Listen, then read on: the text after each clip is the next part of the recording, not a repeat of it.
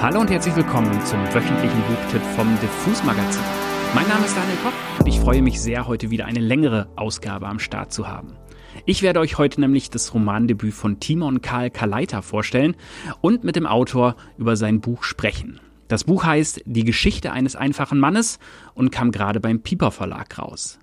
Timon Karl Kaleiter könnte den Fans obskurer Indie-Bands schon als Sänger und Texter von Susanne Blech bekannt sein. Die wurden so vor zehn Jahren ungefähr mal als der neue heiße Scheiß gehandelt und haben sich dann ein wenig hm, verzockt, könnte man sagen. Mein damaliger Arbeitgeber, das Intro-Magazin, beschrieb die Musik von Susanne Blech damals ganz treffend als Spitzensounds für den modernen Dancefloor mit einfach zu viel Text. Tja, das passt ganz gut. Timon erinnert sich auch heute noch daran, dass die Intro die Band immer scheiße fand, was für ihn aber voll klar geht, weil er die Songs inzwischen auch fürchterlich findet. Was, wie so oft bei ihm, eher charmantes Understatement ist.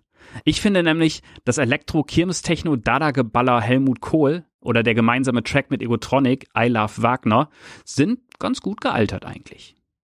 Aber jetzt ist erstmal eine Autorenkarriere angesagt bei Timon Karl Kaleiter. Und die lässt sich ganz gut an bisher, muss man sagen.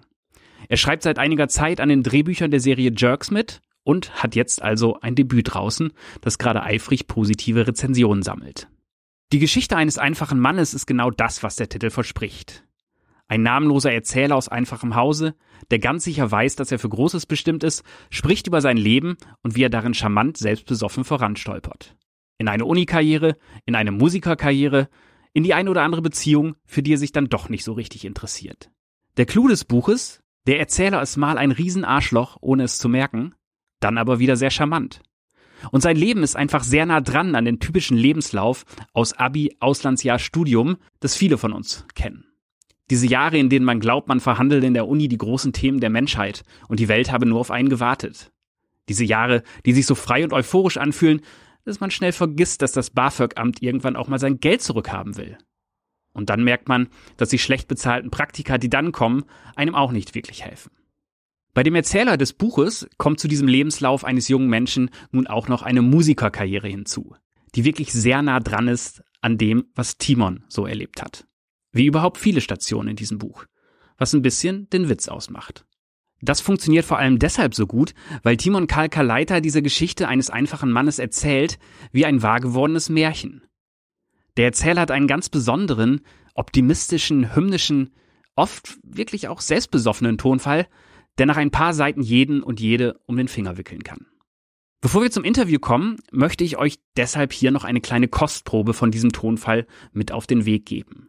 Ihr hört jetzt einen kleinen Abschnitt aus dem ersten Kapitel des Hörbuchs, eingelesen vom Schauspieler Christoph Gavenda. Man könnte sagen, dass ich seit früher Kindheit nicht den leisesten Zweifel an einer ganz besonderen, mir zugefallenen Befähigung hatte. Ja, dass ich ganz fest davon ausging, dass das Schicksal Großes für mich vorgesehen hatte. Und da mir auch das Lernen keinerlei Schwierigkeiten bereitete und ich ohne große Anstrengung nur die besten Noten erhielt, war es kein Wunder, dass die mir so zugeneigte Grundschullehrerin bei meiner Entlassung ein paar aufrichtige Tränen weinte und meinen sich ungläubig die Augen reibenden Eltern noch einmal ins Gewissen sprach, mich auch tatsächlich aufs Gymnasium zu entsenden und künftig all meine Talente mit Hingabe zu fördern. Ja, auch sie sagte mir eine glänzende Zukunft voraus, auf dass sie einen Teil meines kommenden Erfolges sich selbst auf die Fahnen würde schreiben dürfen. Wenn es überhaupt eine Sache gab, nach der ich mich insgeheim sehnte, dann war es, so einfältig und undankbar das auch klingen mag, eines fernen Tages die nächsthöhere Stufe des Wohlstands zu erreichen. Es war ein Verlangen, von dem ich meine Eltern nie wissen ließ, das ich ausschließlich mit mir selbst auszumachen hatte. Schon früh nämlich schaute ich auf, zu den Reicheren und Besserverdienenden, zu ihren großen Autos und stattlichen Villen, nicht mit Neid oder Missgunst, sondern mit sehnsüchtigem Interesse und wohlwollender Bewunderung. Ich empfand den Wohlstand des Bürgertums das ich zwar damals noch nicht als solches hätte benennen können, das mir jedoch aus der direkten Anschauung meiner oft gut situierten Freunde auf dem Gymnasium bald bestens bekannt war, nicht etwa als unverdient, als etwas, das sie anderen weggenommen hatten. Nein, ich empfand ihn als etwas, das letztlich jeder sich aneignen konnte, wenn er nur hart genug dafür arbeitete oder, wie ich, mit genügend Talent und Glück beschenkt war. Tja, ihr merkt schon, wie ein einfacher Mann, in Anführungszeichen, klingt der Erzähler nicht wirklich. Aber jetzt zum Interview mit Timon Karl Kaleiter, das ich Anfang der Woche aufgezeichnet habe. Viel Spaß dabei. Hallo Timon. Erstmal vorweg. Ich habe dein Buch wirklich sehr gerne gelesen. Aber ich wollte den Protagonisten in dieser Zeit mehrmals ohrfeigen, ihn in den Arm nehmen, ihn in einen Fabrikjob zwingen, ihm zuhören, ihm den Mund zu halten, ihn von der Bühne schubsen und ein Konzert von ihm sehen. Es war irgendwie so ein Auf und Ab und irgendwie so eine Hassliebe. Wie ging es dir denn in seiner Gesellschaft? Du hast ja eine Menge Zeit mit ihm am Schreibtisch verbracht. Ja, wie war die Zeit? Also ich habe ihn, ähm, ich habe äh, einerseits habe ich natürlich schon irgendwie tief in mich reingehört und geguckt, was waren denn so, wenn ich selbst mich verhalten habe gegenüber anderen oder selbst auf mein Leben geschaut habe, was waren denn eigentlich so die, die, die aufrichtigen Motive, die ich dahinter hatte oder sozusagen die Gedanken, die man eigentlich nicht ausspricht, weil sie eben viel zu, ähm, weil sie einfach äh, falsch sind, sozusagen, wenn man mal jetzt mal ethisch äh, betrachtet. Ich habe also schon einfach mal finster in mich, in mich äh, reingehorcht oder beziehungsweise ich meinte es gar nicht so finster. Ich wollte kein böses Buch schreiben. Ich wollte einfach mal das mal so durchdeklinieren, wie das ist, wenn jemand mal das ausspricht, ähm, wie es vielleicht ja auch der ein oder andere auch denkt. Wieso habe ich denn jetzt nicht das Glück oder warum hat der denn jetzt, ähm, wieso komme ich jetzt hier zu kurz und gehört das Geld nicht eigentlich mir? Ähm, das denkt ja jeder, nur man sagt es halt eben nicht, vor allem nicht unter Freunden.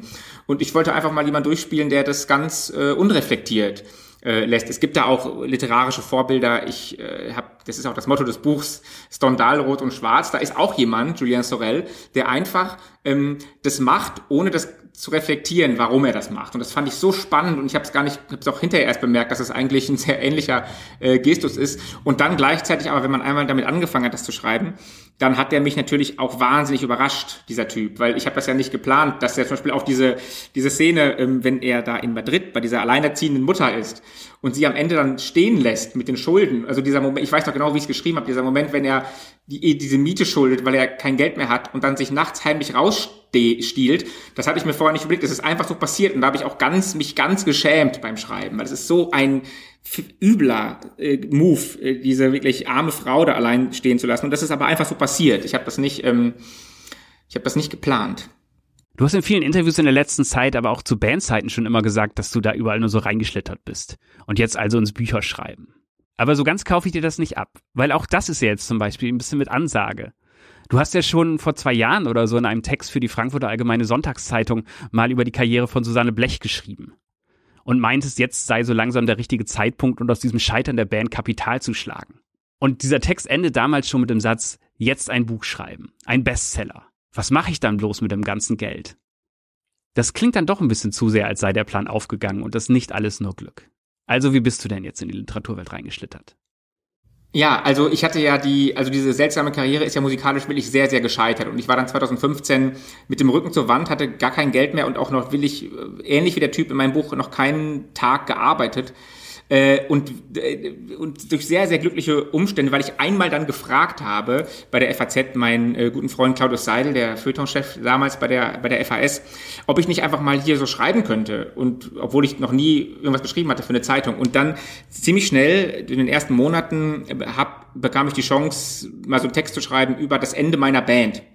Und das war dann auch, war dann auch eher nicht so literarisch, sondern einfach mal so aufgeschrieben, wie das war und was für grotesk dumme Entscheidungen man getroffen hat. Äh, und das war irgendwie ein ganz launiger Text. Und am Ende habe ich dann reingeschrieben von diesem Text, ähm, nach dieser gescheiterten Karriere muss ich eigentlich Resilienz zeigen, wie in der New Economy angeraten und ein Buch über das, ähm, äh, über das Scheitern schreiben, weil sozusagen das ist ja auch äh, sehr neoliberale Ideologie.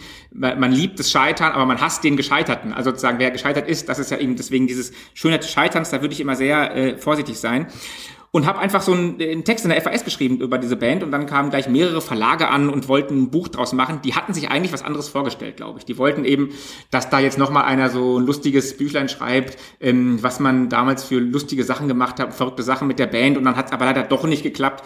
Das wollte ich aber nicht. Ich finde, davon gibt es wirklich, wirklich, wirklich viele Bücher und die erzählen immer nur die gleiche Geschichte. Schau mal, wie verrückt wir damals waren.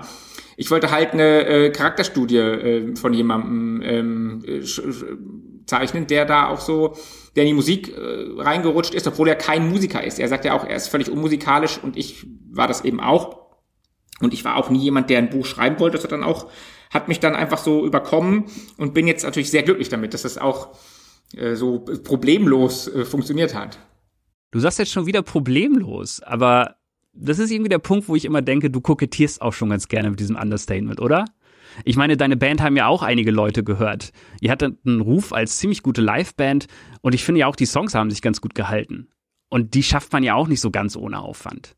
Und auch beim Schreiben muss ich schon sagen, dass dein Buch einen sehr, naja, leichten, aber auch geschliffenen Tonfall hat, den man so auch nur mit gutem Handwerk hinbekommt. Also mal ehrlich, wie groß war denn jetzt die handwerkliche Herausforderung? Und wie schwer war es wirklich, das Buch zu schreiben? Das war schon richtig schwierig, das Buch zu schreiben, weil ich dachte nämlich, ähm, also es ging halt wirklich ja so schnell. Also dann kamen die Angebote und dann war der Vertrag da und so und alle sagten immer toll, ganz toll, was die da machen, Merkerleiter. Und dann habe ich eben angefangen, ähm, das zu schreiben und dann äh, habe ich aber schnell gemerkt, äh, durch meinen Lektor, Hannes Ulbrich, wirklich ein fantastischer äh, Typ, gesagt, naja, so kann man es eigentlich nicht machen, so kann man nicht ein Buch schreiben. Ich habe einfach nur so drauf losgequatscht und dann sagte er, das ist, dann wird's einfach quatschig, äh, äh das, das ist wirklich äh, schlecht.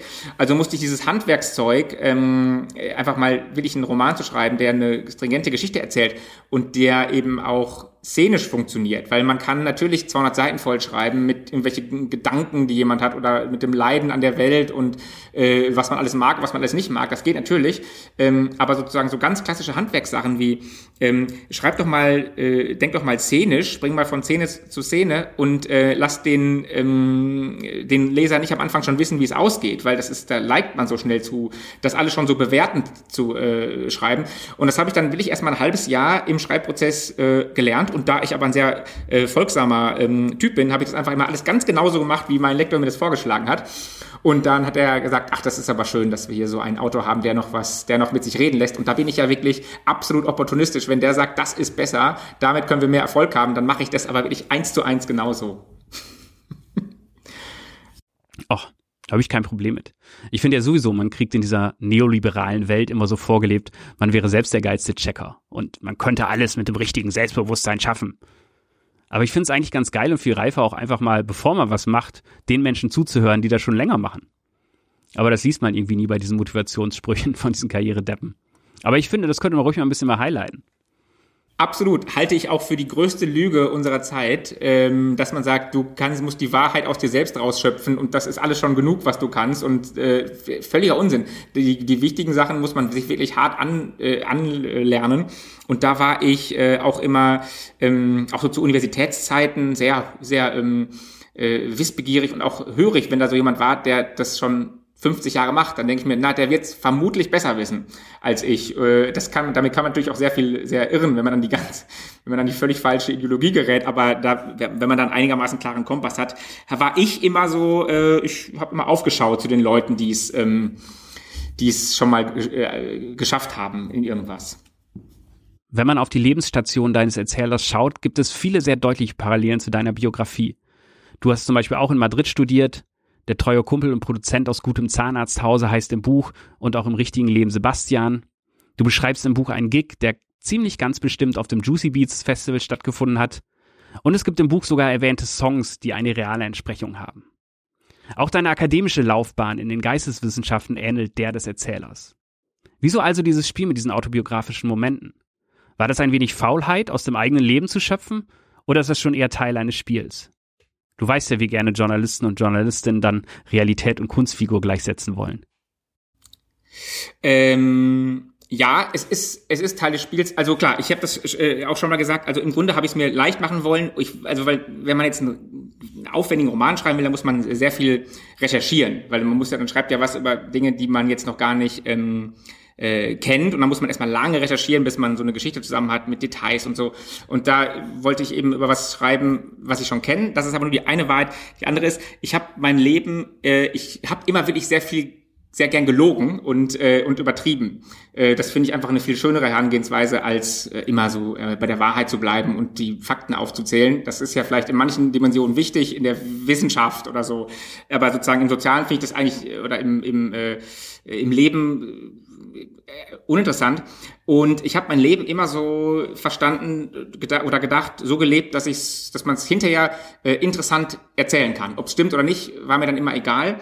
Äh, weil es ist ja auch schöner für die, die zuhören. Also was soll ich jetzt jemandem eine langweilige Geschichte erzählen? Dann lieber so eine, die, ähm, wo man nicht weiß, das kann ja wohl jetzt wirklich nicht wahr sein, aber zumindest ist sie unterhaltsam. Und so ist das, was ich da aufgeschrieben habe in diesem Roman, es wäre jetzt einfach zu sagen, ja, das ist halt einfach nur Fiktion, das stimmt alles nicht, das muss ich meinen Eltern natürlich so sagen, weil die denken, oh Gott, das ist ja alles viel schlimmer noch gewesen, als wir es uns vorgestellt hatten. Aber in, aber in Wahrheit ist es irgendwie vielleicht so die Geschichte, die ich mir am liebsten davon erzählen würde. Ähm, so finde ich, ergibt das ja alles, ergibt das ja alles Sinn. Ähm, also es ja, es ist alles, alles wahr und alles aber auch ganz falsch. Im Buch und im richtigen Leben ja auch stammst du ja eher aus einer Arbeiterfamilie und bist in Bochum aufgewachsen. Glückliche Kindheit, Geld war eben immer knapp, aber eigentlich hatte man alles, das Reihenhaus wurde über Jahre abbezahlt und die Eltern mussten lange und hart dafür arbeiten. Dein Erzähler kommt nun, ohne einen Tag gearbeitet zu haben, wie du immer schreibst, direkt ins Unileben, studiert Geisteswissenschaften und trifft dann viele Leute, die gerade in finanzieller Hinsicht wenig Sorgen haben. Während du oder vielmehr dein Erzähler dann sorglos mit BAföG und KfW-Krediten daherlebt und dann erst irgendwie schnallt, dass er die ganze Scheiße auch mal zurückzahlen muss. Ich fand mich da sehr wieder in diesen Szenen. Bei mir war es so, dass ich nach ein paar Jahren Arbeiten und Abendgymnasium in diese Uniwelt kam, kreatives Schreiben in Hildesheim, und da zum ersten Mal feststellte, dass ein Großteil meiner Mitstudierenden anscheinend nur hin und wieder mal zur Selbstfindung einen Nebenjob machen musste, aber eigentlich finanziell viel mehr abgesichert waren während ich mich immer mehr verschuldete und meine Eltern auch nicht anpumpen konnte, weil die auch mühsam auf dem Bau und bei Edeka dran arbeiteten, das Haus abzubezahlen. Ich weiß nicht, wie es dir ging, aber mir kam es da zum ersten Mal irgendwie so vor, äh, ja, als würde es so Klassen geben und als hätte ich plötzlich Neid auf andere Leute, weil ich gemerkt habe, die haben viele Probleme gar nicht. Hattest du ähnliche Erfahrungen in dieser Zeit? Das habe ich gar nicht so äh, wahrgenommen. Ich dachte immer, ich dachte wirklich immer, dass ich ähm, da, ähm, ich dachte, ich dachte damals wirklich so, ich kann das halt ganz besonders gut und habe immer nie nach links und rechts geschaut. Ich habe gar nicht so wahrgenommen, dass da in diesen, äh, dass auch in so in, in journalistischen Berufen und so, dass da ja doch vor allem immer Bürgerkinder äh, sind. Das habe ich erst ganz, ganz spät festgestellt erst und dann so eine Art äh, Klassentrotz äh, äh, entwickelt. Ähm, bei meinem Freund, das ist dann aber auch, was ich dann, als es dann mit der Musik so scheiterte und ich merkte, dass ich hiermit wirklich kein Euro mehr verdienen kann und ähm, ich ja mein Leben als wirklich vor die Wand gefahren äh, betrachtete, dachte ich, okay, das hätte ich da mit den Möglichkeiten, die ich hatte, hätte ich äh, das niemals versuchen dürfen. So ein so ein Unsinn und bin ja nur sozusagen habe mich da nur reinreden lassen durch meinen äh, äh, äh real existierenden Freund Sebastian, ähm, den Arzt, äh, den Chirurgensohn, dem das dann letztlich alles egal war, dass es so es ist so finanziell desaströs gescheitert äh, war. Aber ähm, klar, es ist natürlich einerseits auch, das schreiben ja dann auch jetzt auch wieder in der in der Zeit und in Neuen Deutschland schreiben dann alles wäre ein toller Klassenroman. Es ist es ja auch einerseits, äh, aber da es schon so viele Klassenromane gibt ja in letzter Zeit, habe ich ja sozusagen diesen diesen ganzen strukturellen Denken ja versucht, aber doch ein Individuum entgegenzusetzen, das sagt, es ist mir doch völlig egal, aus welcher Klasse ich komme. Ähm, ich bin so gesegnet mit Talenten, es gibt doch nichts, was ich mir in den Weg stellen kann. Und diesen und diese Trotzigkeit lässt er sich auch nicht durch die ähm, schrecklichen Strukturen äh, ausreden. Und das finde ich eigentlich auch schön. Es ist eben dann, so habe ich's und so habe ich mich auch selbst immer verstanden, eben ja nicht eine Opferhaltung, sondern ähm, man kann es auch immer noch, also man hat es vielleicht schwerer als andere, aber man kann es auch immer noch schon ordentlich selbst verbocken. also das ist schon auch möglich. Und der und der Typ in dem Buch sagt dann ja am Ende gibt er dann doch anderen die Schuld. Ähm ist ja auch eine einfache eine einfache äh, Denkbewegung dann. Aber äh, klar, wenn ich jetzt, ich habe es dann auch bei der FAZ und so, merke ich halt immer wieder, das sind dann eben nicht die nicht die äh, Kinder vom, wo die wo der Vater am Opel Fließband stand, die da jetzt ähm, äh, reüssieren. Aber äh, gut, da muss man sich halt, äh, muss man sich halt anders ermogeln. Und ich habe es ja dann auch irgendwie mir anders ermogelt. Ich habe mich auf jeden Fall sehr in diesen Momenten des Buches wiedergefunden, wo der Erzähler kurz aus diesem vermeintlich guten Lauf gerissen wird und zwischen all dem hochtrabenden Gedanken und dem billigen Zuspruch an der Uni mal realisiert, dass er völlig blank ist und dass die Leute von der KfW-Bank mitnichten freundlich und fördernd sind, sondern direkt nach der letzten Kreditrate ziemliche Bastarde und richtig schlimm werden. Richtig schlimm. Ja, klar, absolut. Äh, ja, Geld, also sozusagen, die, jeder will ähm, finanzielle Sicherheit. Da kann mir keiner was anderes erzählen. Und für die einen ist es leichter als, als für die anderen. Und, ähm, und der, ja, Protagonist hatte da ja immer jemanden, der ihm da immer viel zuschießt Äh, und am Ende müssen, müssen seine, seine ähm, armen Eltern nochmal über den Kredit lösen. Ist ja auch übel. Da habe ich auch, da habe ich auch gedacht beim Schreiben, Gott, das ist, das ist so schlimm, so traurig. Erfahrung mit der Musikkritik hast du ja schon zu Genüge gemacht. Und bei Susanne Blech war es ja immer so, dass niemand so recht wusste, in welche Schublade man das steckt. Nun geht die Literaturkritik bei dir los. Und ich lese schon jetzt immer das Wort Schelmenroman, wenn es um dein Buch geht. Damit hat dein namenloser Erzähler ja dann gleich so namhafte Konkurrenten wie Simplicissimus Teutsch oder Felix Krull. Was hältst du von diesem Label des Schelmenromans? Komisches Wort auch. Ja, also ich, ich bin nicht so ganz glücklich mit diesem, mit diesem Label, aber ich glaube auch tatsächlich, es ist ein bisschen befeuert durch den Piper Verlag. Ich glaube, es gab mal ein Gespräch äh, vor der Veröffentlichung, ähm, da wurde diskutiert, ob man das reinschreibt in die äh, Verlagsbeschreibung. Und ich dachte halt so, nee, irgendwie nicht, ist doch Quatsch, weil ähm, ich, also Felix Krull ist ja jetzt auch kein Schelmenroman in diesem Sinn. Es geht halt um Hochstapler. Ähm, aber ja kein Schelmenroman. Ähm, deswegen war ich da, aber es ist mir jetzt eigentlich auch egal. Ähm, was war da, also weil zum Beispiel auch so ein, da finde ich wirklich den Stendhal, äh, äh, also ich, ist natürlich grotesk, sich mit Stendhal zu vergleichen. Das ist natürlich, eine, also in jeder Hinsicht, das ist ja für mich, von mir natürlich auch als Witz gemeint, wenn ich da dieses Stendhal äh, ähm, äh, vorwegstelle. Klar, dass da Leute, dass da äh, Kritiker äh, kommen, die sagen, also sorry, aber das ist, kann er doch wirklich nicht ernst meinen. Aber von der von der Herangehensweise so jemanden äh, zu erzählen, der sich nichts sagen lässt, ähm, muss nicht gleich ein Schelmenroman sein, sondern es ist einfach eine Geschichte ähm, von einem, der äh, ähm, die Welt als Spiel begreift. Und aber, ich, aber jetzt ich glaube nicht, dass es dem Buch großartig schadet. Von mir aus, wenn es vielleicht, äh, der Verlag sagte nämlich auch, es, ähm, die Leute lesen sowas gern. Und da sind wir auch wieder beim Thema, wenn der, wenn die sagen, die Leute lesen sowas gern, es verkauft sich gut, dann sage ich, ja, dann bitte, schreibt es drauf. Kommen wir zum Schluss nochmal kurz zurück zu deiner Band Susanne Blech. Die gibt's ja weiterhin und ihr habt ja gerade sogar das Mini-Album Die innere Sicherheit rausgebracht. Produzent ist auch da wieder, was ich ganz witzig finde, Sebastian Mayer, der ja auch in dem Buch seine literarische Entsprechung hat. Ihr klingt jetzt nicht mehr ganz so wild, ich würde jetzt eher so sagen, ihr macht jetzt so gut abgehangenen Yachtrock oder Italo-Pop. Ähm, ja, also, wie kam es zu dem Album und warum geht es jetzt doch noch weiter, obwohl du die Karriere ja schon längst als gescheitert erklärt hast? Also das ist ja bei mir wirklich pure Eitelkeit, dass ich sage, ich, ähm, ich werde diese Band ähm, offiziell niemals auflösen. Also warum sollte ich das tun? Das heißt, würde ja bedeuten, ich höre jetzt auf äh, irgendwas, also für mich, es war immer meine Band, ich habe die damals gegründet mit Sebastian zusammen aus so einem Witz heraus. Und dann gab es halt eine Zeit lang, da waren wir erfolgreich, da waren wir auch viele, da waren wir sechs, sieben Leute irgendwie. Äh, dann war das ja aber eben, wie gesagt, ruinös vorbei, 2015 spätestens, nach unserer Tour mit den Guano Apes. echt so eine Katastrophe, so schlimm. Äh, und, ähm, und dann aber dachte ich, naja, irgendwann mache ich noch mal eine neue Platte. Und dann gab es ja 2018 schon mal eine neue Platte, die ich dann auch nur noch schon nur mit Sebastian, ähm, also meinem ältesten Freund und äh, Produzenten gemacht habe. Die war schon deutlich äh, ruhiger und äh, reduzierter. Und dann war immer klar, dass ich irgendwann noch mal eine mache. Und dann habe ich aber, ich wollte noch viel, viel weicher werden in der Musik. Ich wollte so richtig, richtig weiche Synthi-Musik, die sich eben auch Erwachsene anhören können. Weil meine größte Sorge war damals schon auf der Hochphase der Band, dass ich so mit 40 noch auf so großen Bühnen rumspringen muss und mich zum Affen machen muss. Das war meine absolute Horrorvorstellung. Wenig Geld, äh, mit allen Teilen und immer noch auf so Festivals rumspielen. Absolut dachte ich, wie unwürdig, wie beschämend. Und ich wollte aber trotzdem immer weiter irgendwie äh, so Musik herausgeben und zwar jetzt welche, die die schön klingt. Und dann habe ich halt meinen Freund, äh, alten Freund Tillmann Esra Mühlenbeck dazu geholt, der aus dieser Musikrichtung kommt. Der hört immer nur so Düsseldorfer Zeugs und ähm, Lukas Krohn, Stabile Elite und Nick Cave und, und, und solche Zeugs, was ich, was ich gar keine Ahnung habe. Und mit ihm zusammen und Sebastian Mayer haben wir dann jetzt eben diese Platte aufgenommen, die so klingen soll wie so ein, wie so ein vergangener Urlaub an der Riviera.